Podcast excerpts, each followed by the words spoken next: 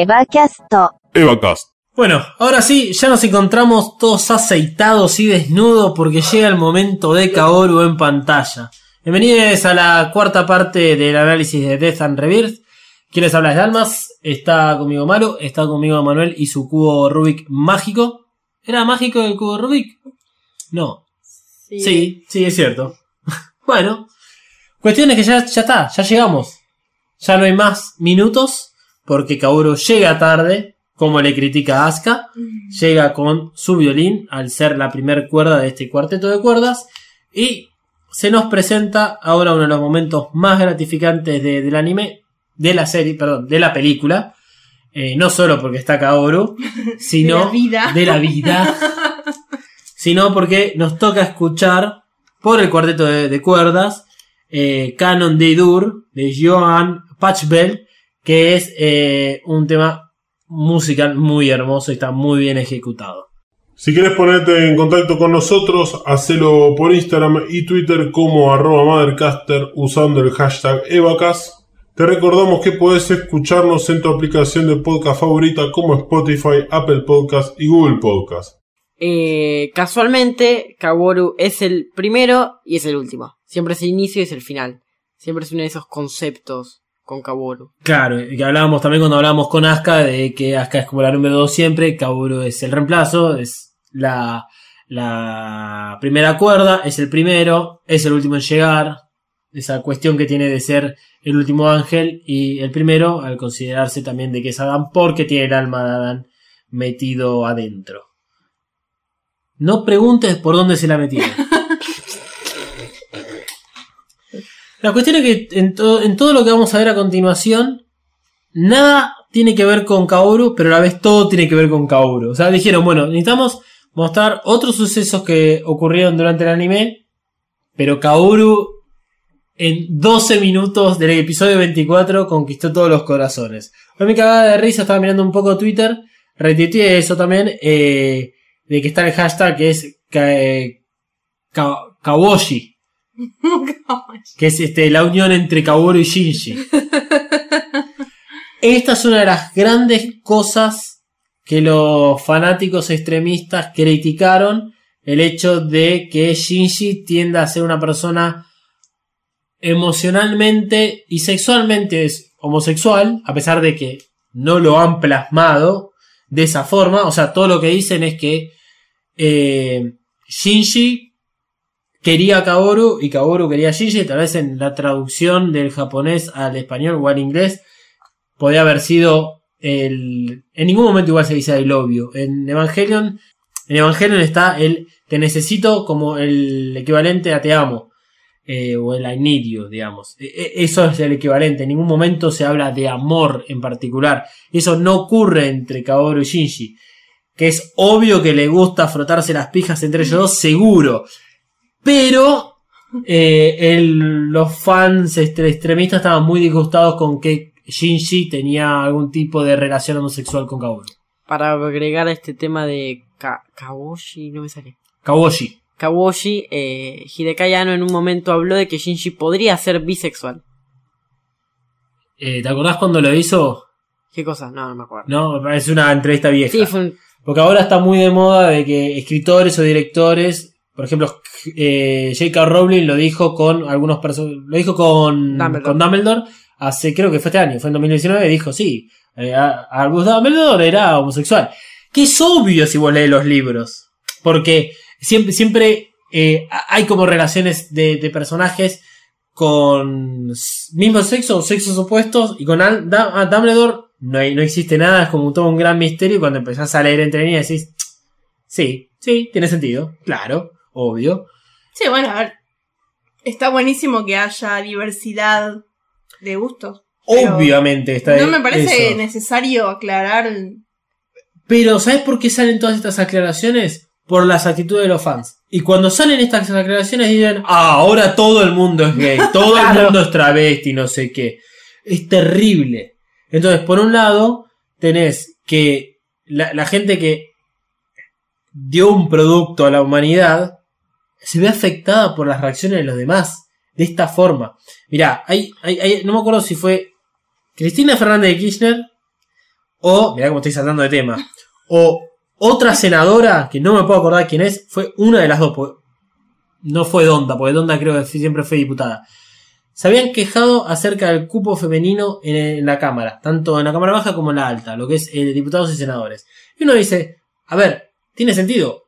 O sea, no está bueno que en una sociedad tengan que obligar a integrar a mujeres. Porque esas mujeres que integran eh, van a ser, primero que nada, discriminadas. Porque entraron, llamémosle, eh, por suerte o no por sus capacidades. En primera instancia, pues es la primera lectura. Y lo que decía esta senadora, sea Cristina Fernández Kirchner o la otra, era Está perfecto que esto tenga que existir y lo entendí cuando yo pude entrar gracias a este cupo, porque si no, no entramos. Entonces es un bajón de que tengan que generar un montonazo de herramientas o que tengan que salir los autores de sus obras a decir, sí, este es gay por X motivo, porque se me cantó que sea así, porque si no la gente no entiende de que está bien y que está bárbaro que eh, exista toda esa diversidad.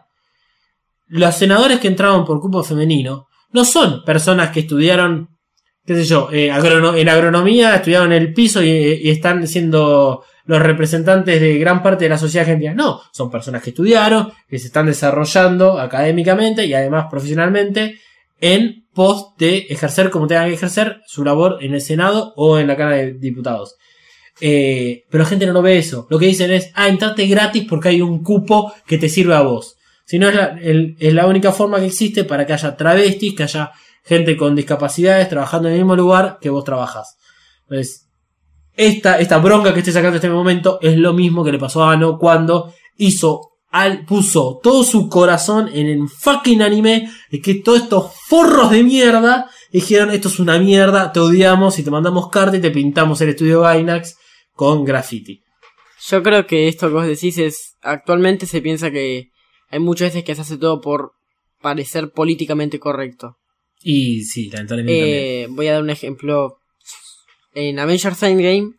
No voy a dar spoilers. Ok, gracias, no, no pues ya enojen. estaba ahí. Para el que lo vio, sabrá que hay un momento que fue muy criticado por los fans. Porque todo el mundo dijo, "Ah, es políticamente correcto que hagan esto. Ah, Captain Marvel. No Seguro debe ser algo con Captain Marvel porque estuve viendo un montonazo de cosas sin spoilearme. Pero la estaban bardeando a Brie Larson. Brie Larson, previo a que salga Endgame, tuvo que salir a decir eh, cosas sobre su personaje. No la vi porque no quería spoilearme. Cosas sobre el personaje simplemente por el hecho de ser mujer. Que es lo que pasó a Ghostbuster y por eso lo usé de ejemplo en el capítulo previo a análisis este de que Ghostbuster fue la película más criticada y el trailer más dislikeado de YouTube de toda la historia porque era un cast femenino y todas las personas que digamos estaban en contra de esta remake eran todas personas obviamente hombres blancos Heterosexuales. heterosexuales que lo que decían es me, me están tocando la nostalgia de mi película de los 80 bueno pasemos al análisis de qué es lo que sucede alrededor de Kaoru arranca con una falopeada terrible que es escenas de la escuela vacía Toshi sentado en el patio, recordando cuando le pegó ahí a ¡pum! Un, un derechazo a, a Shinji, y que es el momento en el cual, bueno, Toshi es el cuarto piloto elegido eh, para pilotear el EVA 03. Y revivimos toda la escena en la cual el EVA 03 es afectado por el ángel Bardiel, ángel número 13, en el cual Shinji tiene que derrotar se niega a hacerlo. Ikari, que estaba al mando de la situación en ese momento, obliga a la ejecución del Dummy System y el Dummy System se hace cargo de destruir a el Ángel Valdiel junto con Toshi adentro que por suerte esto es el anime y quedó solamente sin una pierna mientras que en el manga termina muerto. Es interesante, ahora que sabemos que Yui es la persona que el alma que está dentro del EVA 01 es por qué no hizo algo en pos de salvar a Shinji si Shinji estaba dentro del EVA 01 y en peligro. Y es difícil, digamos, de tratar de desenredar un poco esta maraña de hechos. Si no, no tenía gracias. No había momento épico con Cerve, no. Un hechicero lo hizo. Argumen- Claro, qué fácil que es todo lo tuyo. argumentalmente, tu ángel era una porquería en ese momento. No. Eh, no, puede ser, sinceramente, porque directamente Yui dijo: eh, No tengo ganas. Tohan.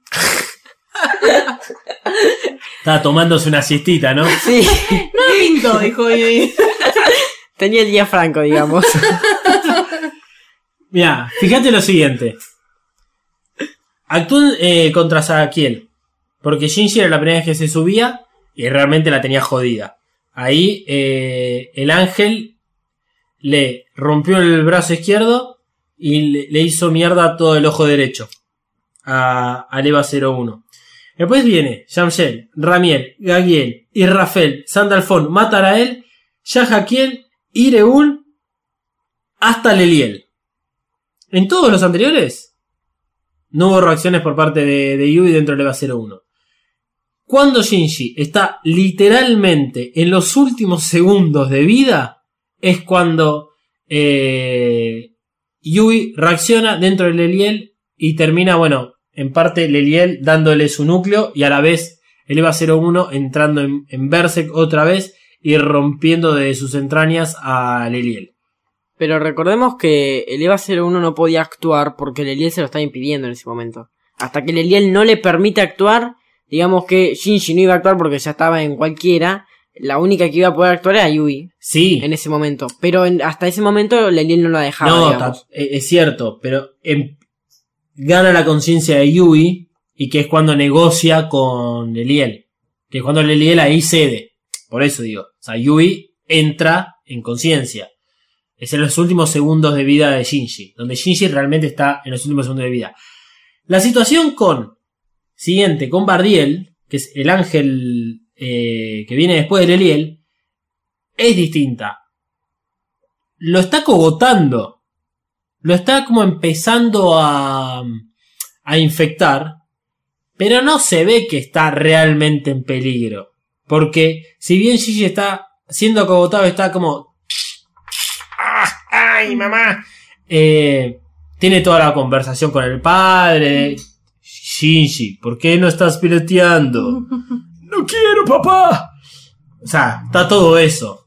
Me parece que si hubiese llegado al extremo en el cual eh, Bardiel hubiese infectado mucho más y se hubiese acercado al, al Entry Plug, tal vez ahí sí tendríamos a, a Yui como una conciencia ya eh, de una conciencia que se hace ah, que se Presente. muestra que se activa y hubiese derrotado a Bardiel que es lo que hace contra Ceruel siguiente capítulo entonces me parece que lo que hace es Ikari es o se apresura sabiendo todo esto Ikari no es ningún boludo o este actúa como tenía que actuar que era decir bueno vamos a reemplazar al piloto por el sistema este impresionante que tiene el, el, el Evangelion puesto dentro. ¿Qué es importante demostrar en esta situación?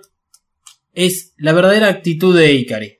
O sea, Ikari realmente queda demostrado cómo es con eh, la situación de Bardiel y creo que es por esto que lo traen a colación alrededor de Kaoru porque Ikari es realmente un enemigo a tener en cuenta para llenos de Evangelion. Por eso es que la siguiente escena, la que tenemos de la destrucción de Bardiel, es cuando Shinji se pregunta qué clase de persona es el padre. ¿Sí? Que, que acá empieza toda la parte en relación a eh, Ikari cagándolo a pedos a Shinji cuando Shinji está encerrado en una de esas eh, celdas que tiene Nerv ahí adentro. Este, ti- tiene que ver toda esta relación de Ikari tanto con Rei, con, Shinji, ahora lo vemos del lado de Ikari, de este flor de hijo de puta que es. Porque hasta, hasta, hasta algún punto del anime creo que uno se plantea, creo que nosotros lo hicimos, como que Ikari es la persona que es el fin justifica los medios. Pero a medida que va evolucionando el anime y nos enteramos cómo Ikari estuvo en todas las partes del proceso, que fue desde el segundo impacto hasta The End of Evangelion, es porque el chabón realmente es un hijo de puta. A mí me hace acordar un poco a Grinder. No me sé el nombre. Grindelwald. que dice todo sea por el bien mayor. Y, Bueno, es el fin justifica los medios. Sí. Es, es eso mismo. sí, sí, es. Es un for. Es un for, eh, es uno de los eh, con eh, Gendo Ikari junto con Hans Gruber son los dos mejores enemigos y malos enemigos para cualquiera que tenga enfrente y de villanos de cualquier eh, producción audiovisual que exista en la vida. Hans Gruber, para quien no sabe, es el malo de Duro de Matar 1. Que además es Snape. O sea, el, el actor que hace a Hans Gruber también es Snape. Es el malo de muchas otras películas, es un genio. Eh, cuestión. Antes de irme por las ramas, eh, otra vez. Eh, las escenas que nos siguen mostrando ahora tienen que ver con Kashi. ¿Por qué? Porque si nos están planteando con todo esto la mala persona que es Ikari, vamos a ver a, todos los que afectó Ikari. Ikari afectó a Rei, afectó a Toshi, afectó ahora a Kashi. Lo usó todo el tiempo como doble agente a Kashi para obtener lo que quería. Obtuvo así al embrión de Adán, que va a formar parte de este The of the Evangelion, eh, ya que vimos en el episodio 24 que Adán está creciendo en la mano de Ikari. Kashi le sirvió en muchos momentos a Ikari para desviar la atención de Cele y que Ikari pueda realizar su plan de complementación desde su punto de vista y que él sea la persona que lo pueda ejecutar. Aún así, Kashi es muy probable, a pesar de que esto no, no quedó siempre confirmado, pero es muy probable de que haya muerto porque Ikari lo mandó a matar. Por lo tanto, con la muerte de Kashi, nos vamos al momento en el cual Shinji le comunica a Asuka que Kashi está muerto. Y tenemos la escena del cachetazo, que esto es genial construido en este episodio. Porque tenemos a Kashi debajo de ese ventilador, sonriente, que dice, te tardaste, y en vez del tiro, es el tiro barra la cachetada que le pega Asuka a Shinji, y que la taza de, café se cae en el piso y se rompe, la, la- la jarra de café se cae en el piso y se rompe, con eso nos dicen de que Kashi está muerto, con eso nos dicen de que Asuka se acaba de enterar de que Kashi está muerto y queda quebrada por la muerte justamente de Kashi, lo que sucede en el episodio 24 al comienzo, y es por esto es que Asuka termina como termina al final del anime. Cuestión es que si esta cuarta parte del análisis que estamos haciendo corresponde a Kaoru, ¿qué momento, si los hay, cuando Shinji conoce a Kaoru a la orilla del lago?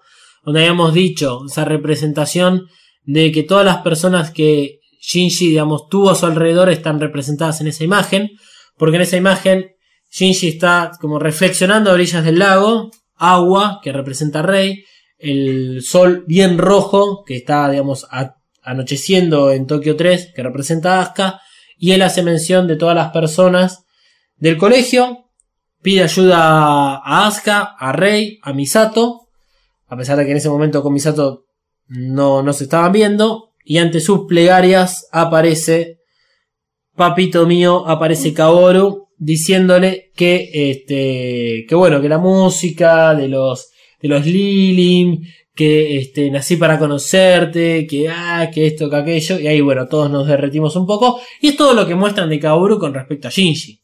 Porque la verdad es que no hacía falta mostrar nada más, ya nos había mostrado en otras partes de la película, aunque sea en off, las conversaciones del baño y las conversaciones en la habitación, que son los momentos pico que tienen de relación entre Kaoru y Shinji.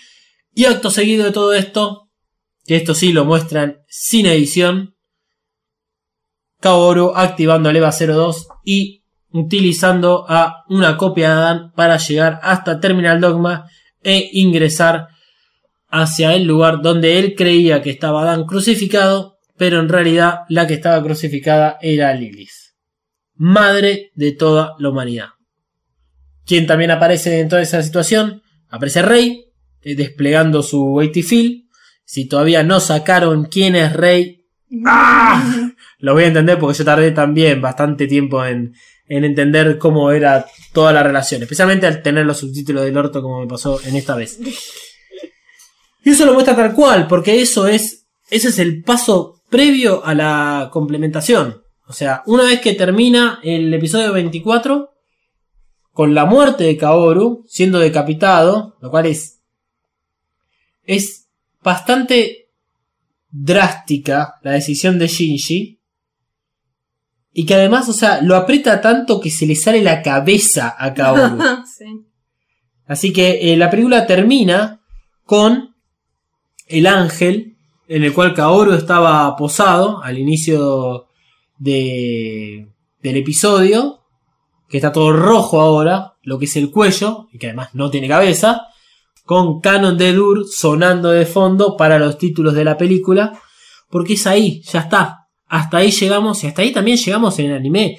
El capítulo 25 arranca con Shinji en la misma situación que termina el 24, con, Misato al lado, en el mismo lugar donde termina la película. No hay mucho más que decir. La pregunta es, ¿qué carajo pasa en Dienos de Evangelion?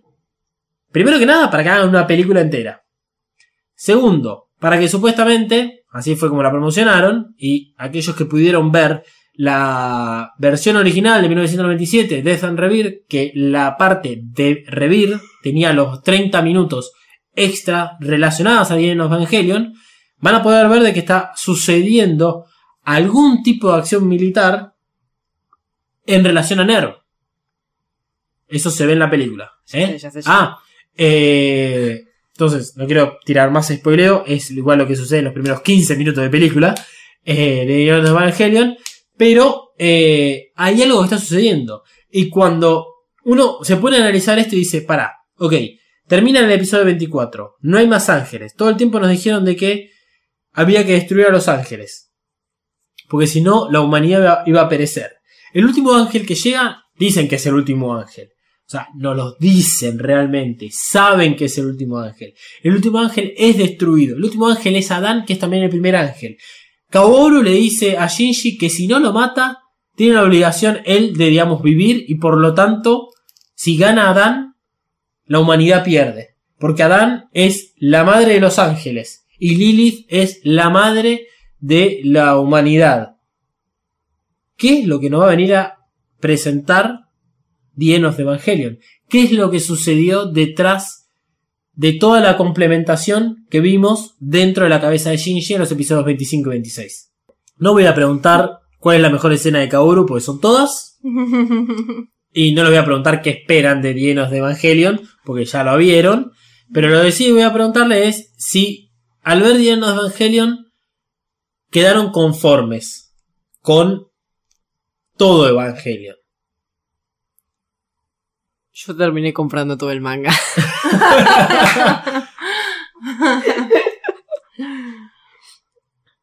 Em, Yo, en mi caso, cuando vi Dienos de Evangelion, ya había salido eh, Reveal 1 y 2. Entonces, mi hype fue ver el Reveal y eh, mi, mi- mi sensación de que, de que es de nunca acabar es que me sigue faltando la última película del Reveal. Entonces, pero quedé conforme con Dienos de Evangelion. Eh, o sea, cierra todo, hace todo bien, eh, está todo. Está todo explicado. Siempre van a quedar cositas más porque tiene que ver con eh, esta simbología, digamos, judeo-cristiana que la utilizan de una forma y que no tiene explicación, no quiere decir de que esto realmente pueda llegar a suceder de la forma en la cual sucede en Evangelion, porque simplemente tomo símbolos y los uso para mi propio beneficio. Tampoco es real de que haya existido Jesús. Si ustedes quieren creer que Jesús existió, hagan lo que quieran, vayan a rezarle a un flaco crucificado en una cruz. Están en todo su derecho. Yo esa no la compro. Disculpen. En realidad yo terminé comprando el manga porque como en todos los capítulos de Evangelion aparecen escenas que son como hoy veíamos que son esos momentos donde aparece la palabra eh, con el fondo negro y Sí. sigue que son escenas que en el manga son eh, completamente lo no me sale el nombre. Los nombres como de cada capítulo. No, no, sale, son las... Ay, no me sale el nombre. O sea, los puedes ver gráficamente y no pasan así de rápido. No, no, me refiero a, a las escenas. Esas escenas que pasan rápido, uno en el manga las tiene dibujadas. Ah, sí, Entonces- ya, ya entendí. Las podés ver eh, gráficamente sin tener que estar parando cada 5 segundos la... O sea, gastaste 200 mangos por cada tomo en vez de tocar pausa. Claro. No, igual fue por una cosa también de... No, igual es porque es el manga, sí, está obviamente. bueno. Ya fue una cosa más de fanatismo. Sí, Y una recomendación es que si una vez que terminan de escuchar este podcast van a ver The End of Evangelion, no entren a internet y empiecen a ver teorías tan pelotudas que hay gente que se las cree. ¿Por qué no? Dale. No, a ver, está en uno discernir entre, digamos, algo que es lógico o ilógico. Hay teorías que dicen que Pen Pen es el dios del universo. Pero acaso, Pen Pen, ¿no lo tendría que ser? Es Ay. un pingüino de agua cálida. Es genial y tiene como una mochila de trajes como un lanzacuetes. Hay teorías muy flasheras, posta, tipo, Shinji se convirtió en rey. Asuka se convirtió en, no sé, es un quilombo, o sea. No, el tema es que cuando vean Dienos de Evangelion ya no, va- ya no van a necesitar tanto este podcast. o por igual ahí lo van a citar muchísimo. O lo van a necesitar muchísimo. Yo lo que le iba a decir es, lo van a necesitar creo que aún más. Sí, porque hay cosas que eh, son complicadas de explicar, hay muchos términos que uno dice, ah, sí, esto. Y después decir, ¿qué mierda es esto? Y es Sí, sí. Como una parte muy importante para el- ese hilo argumental. Claro, o no van a entender nunca cuando vayan a leer Wikipedia o Eva Geeks, que es GNR. Bueno, con esto terminamos la cuarta parte del análisis que hicimos para Death and Rebirth. Eh, la semana que viene van a tener la primera parte de eh, The End of the Evangelion. No vamos a hacer este, una previa sobre la película, ya, ya está hecha. Una vez que, que The End of Evangelion sea vista, es la que vamos a analizar. Y no, realmente no tiene la necesidad de que hagamos una previa porque no hay nada más que explicar. Lo que va a haber que explicar sobre eh, e- e- esta venganza por parte de Hideki Anno la vamos a explicar durante la película de The End of Evangelion. Con esto nos despedimos. Será hasta la semana que viene. Eh, pueden seguirme a mí si tienen ganas arroba dalmas-ndg. Sigan a Mothercaster, esto es mandatorio. Sigan a Mothercaster arroba Mothercaster tanto en Twitter como en Instagram. Suscríbanse a este podcast para que se enteren cada vez que los viernes sale un podcast y lo único que tienen que hacer es entrar a su aplicación y poner descargar y tienen solucionado el fin de semana. Pueden seguir a Malu en sus redes sociales como Mariana Flores, B corta L. o a Emanuel en sus redes sociales también. Como arroba Katsuragi 399.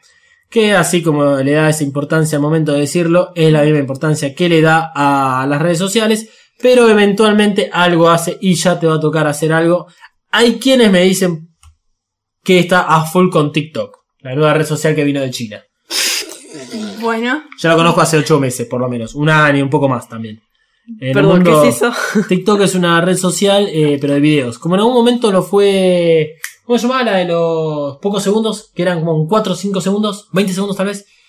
Que desapareció. Fue, tuvo un pico de popularidad que era solo videos. Eh, 20. ¿Eh? No, 20 no. 20 No. es una compañía. Sí. Eh, ¡Ah! Bueno, no- si ustedes se acuerdan, por favor háblenos, porque ni siquiera me da ahora para googlearlo. Díganos cómo se llamaba la red social de Vine. Vine. Ya me acordé. Vine, ¿te acordás de Vine? pues Ok, bueno.